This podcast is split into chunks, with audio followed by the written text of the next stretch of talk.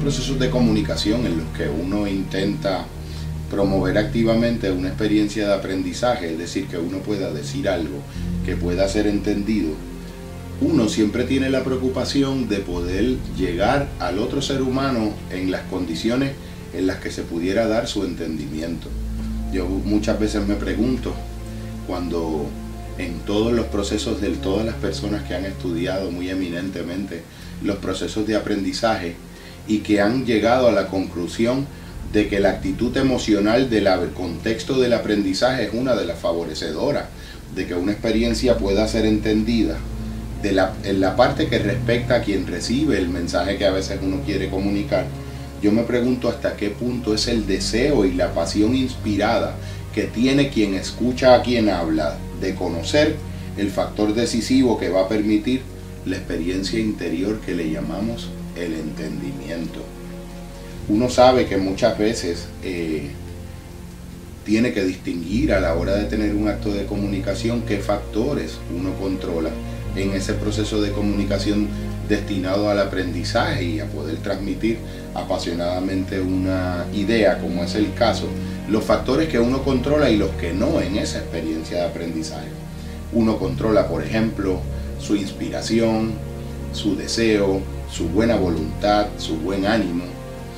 eh, las ideas y la información precisa que uno quiere comunicar y el que recibe la experiencia de algún modo añade el componente imprescindible que tiene que aparecer en cualquier experiencia de aprendizaje y de entendimiento, la buena fe. La voluntad de conocer y la autonomía que tiene la voluntad de cada persona. Hay un refrán que en un momento dado comentaba, eh, parafraseándolo y utilizándolo con otros propósitos, que no hay peor ciego que el que no quiere ver, se preguntaría uno hasta qué medida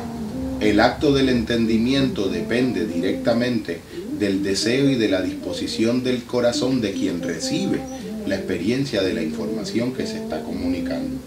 Ya mencionaba Piaget que no conocemos más sino que mejor, que llega un momento en el proceso del entendimiento donde la experiencia vivencial de una historia de vida, la experiencia vivencial de un proceso genuino de transformación, la profundización de una experiencia ya no depende de un cúmulo sumatorio de cantidades de conocimientos, eh, un proceso donde el conocimiento pase de una experiencia y de una dimensión de conocer más y más cosas y conocimientos, o el giro de hacer un conocimiento más hacia conocer mejor y mejor lo ya conocido, una expansión casi cualitativa de lo que ya está dado en el conocimiento, un crecimiento hacia adentro de que ya se sabe, como el que ocurre, por ejemplo, en los procesos genuinamente de sanación, en la psicoterapia, cuando se construye una experiencia de diálogo donde ambas partes quedan de algún modo transformadas en la experiencia de la información que se comunica, produciendo el efecto de una información que genera un proceso de transformación, o sea, información que transforma de lo que ya se sabe y que para saberlo debe ser sabido de forma más interiorizada, de una forma más lenta, de una forma más reposada, detenida, desmenuzada, desgranada, decía un, ser amado, de una manera más suave, más penetrante, más parecida a la fuerza del silencio.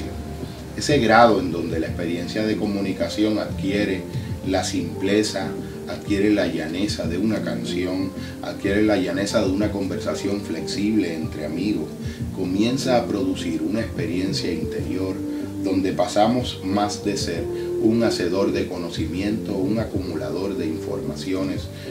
útiles, pero al fin de cuentas técnicas y mecánicas, a la dimensión de ser un hacedor de milagros ¿De cuál milagro estamos hablando? Del milagro en el que el encuentro de dos seres humanos en una actitud abierta, compartiendo información, genera una experiencia global para ambas partes participantes de lo que tiene que ver con la transformación. Ya decían los estoicos en la antigüedad, tal vez a modo consolatorio, comentaba Epicteto, que un maestro no debe sentirse responsable de la decisión que toma al interior de su voluntad un estudiante o discípulo de querer entender o no la información que se le está transmitiendo, de querer entender o no los preceptos, las reflexiones.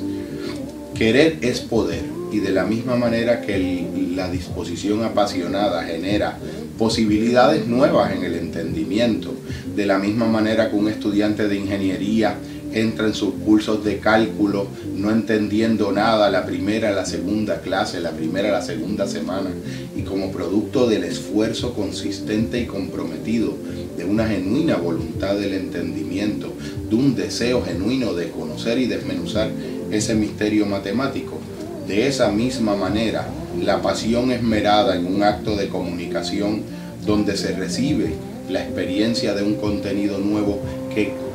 llega a un corazón que quiere entender el contenido, que quiere germinarlo en su corazón y hacer un jardín de experiencias de comunión nueva, en esa medida el encuentro feliz entre ese conocimiento interiorizado, que no es más ni más cosas, ni más contenidos, ni más citas, sino una experiencia interior comunicada, una experiencia cualitativa que la da un ser desde su mayor apertura, pero es recibida en el terreno fértil de la disposición del corazón de otro y de su voluntad profunda, genuina y legítima de conocer. Abren la aventura y el milagro del entendimiento, abren la aventura y el milagro de aquel conocimiento que es más un milagro que un conocimiento, de aquella información que más que una información es una transformación.